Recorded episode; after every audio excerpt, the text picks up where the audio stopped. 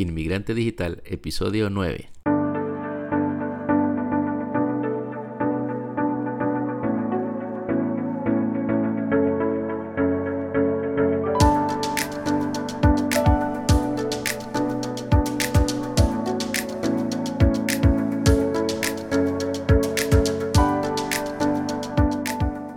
Hola, ¿qué tal? Bienvenidos al episodio número 9 de Inmigrante Digital, un podcast en el que hablamos del mundo de la inmigración a los Estados Unidos.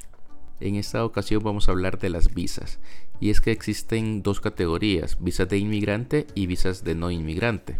Prácticamente el tipo de visa está determinado por el propósito de tu viaje a los Estados Unidos. Por ejemplo, una visa de inmigrante se emite para una persona que desea vivir permanente en los Estados Unidos y una visa de no inmigrante se emite a una persona que vive fuera de los Estados Unidos pero que desea entrar a los Estados Unidos de manera temporal, ya sea por turismo, tratamiento médico, negocio, entre otras cosas.